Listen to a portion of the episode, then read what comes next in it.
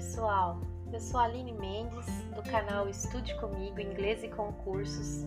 Estou começando essa série de podcasts para ajudar você que está se preparando para o concurso da Unicamp em 2021.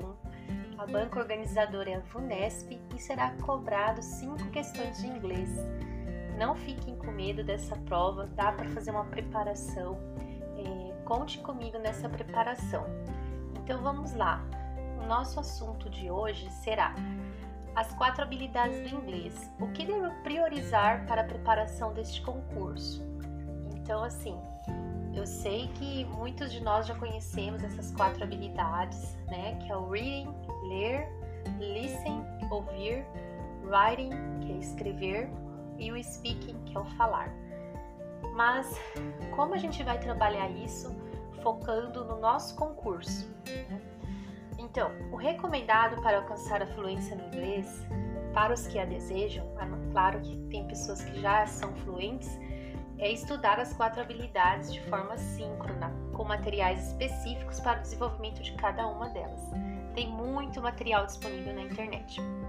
Entretanto, como, como estamos nos preparando para uma prova de concurso que cobrará leitura, interpretação de textos e aspectos gramaticais, podemos focar então até o dia da prova em estudar o reading, que é o ler, e o writing, que é o escrever. Por quê? O reading traz o aumento de vocabulário e vamos assimilando a forma de escuta do inglês e os aspectos gramaticais. Uma dica que eu dou para praticar o reading, que é o ler, é ler textos como já falado neste canal, no canal do Telegram tá, pessoal? Eu vou deixar o link para vocês, quem quiser também me seguir no Telegram. Uh, lá eu coloquei muitas dicas e assim o que eu dou de dicas é ler textos dentro do universo da prova, né? Temas atuais, é, como a Unicamp é uma universidade, tentar ler textos voltados para educação, voltado também para a área da saúde. É, você vai ver o seu cargo e aonde você vai trabalhar. E dentro dessas possibilidades, você vai estudar os textos que é mais provável de cair na sua prova. O que eu recomendo é estudar é, textos que tenham vocabulário da pandemia também, né? Por quê? Porque já vai fazer o que? Quase dois anos que a gente está nesse, nesse, nessa dificuldade de pandemia, então é muito provável de cair um texto voltado para esse tema, né? As dificuldades, da, né, as dificuldades na educação, é, no enfrentamento da pandemia e textos assim. No canal do Telegram eu estou colocando alguns textos que eu acho bem é, sugestivos para estudar. Ok, vamos para a próxima dica. É, já o, o writing, que é o escrever, é uma forma muito eficiente de fixar o conteúdo aprendido no reading, que é o ler. Né?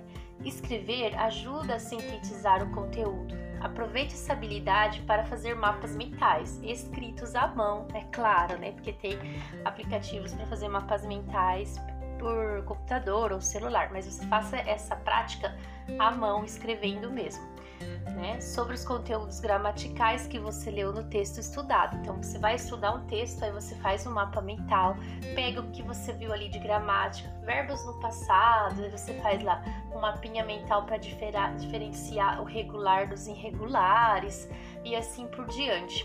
Também quero trazer mapas mentais no canal do Telegram para vocês, né?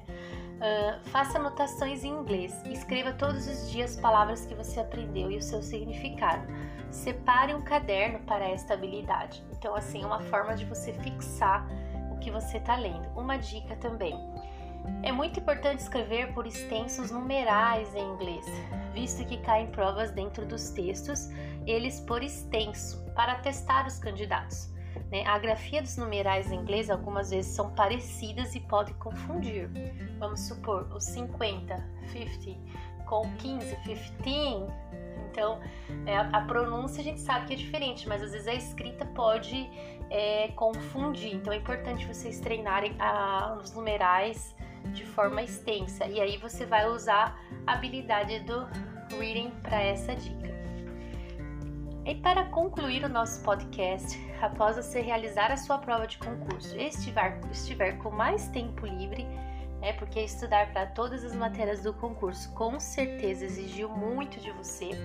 Aí sim você conseguirá focar no listen, que é o ouvir, e o speaking, que é o falar, para alcançar a fluência no inglês. Isso, claro, pessoal, para quem ainda não é fluente, quer fazer essa prova, se inscreveu, não precisa ficar desesperado, dá para fazer a prova com o nível de inglês que você tem. É claro que você vai ter que ter um estudo com estratégia de preparação, mas não é impossível, tá? Aí você conseguiu terminar, fez a prova, viu como valeu a pena você ter estudado, né? Aí você vai focar as outras habilidades do inglês, tá bom? E melhor ainda, estude quatro, as quatro habilidades juntas, que o resultado será ainda melhor. No próximo podcast, eu irei falar sobre o limbo nos concursos públicos. O que, que, quer dizer limbo? É o tempo que você aguarda da sua aprovação até a nomeação para começar a exercer o cargo. E o que esse tema tem a ver com inglês para concursos? É isso que eu vou falar no próximo podcast. Todos os sábados a gente vai estar, estaremos aqui nesse canal, tá bom? Não perca o próximo podcast. See you next time!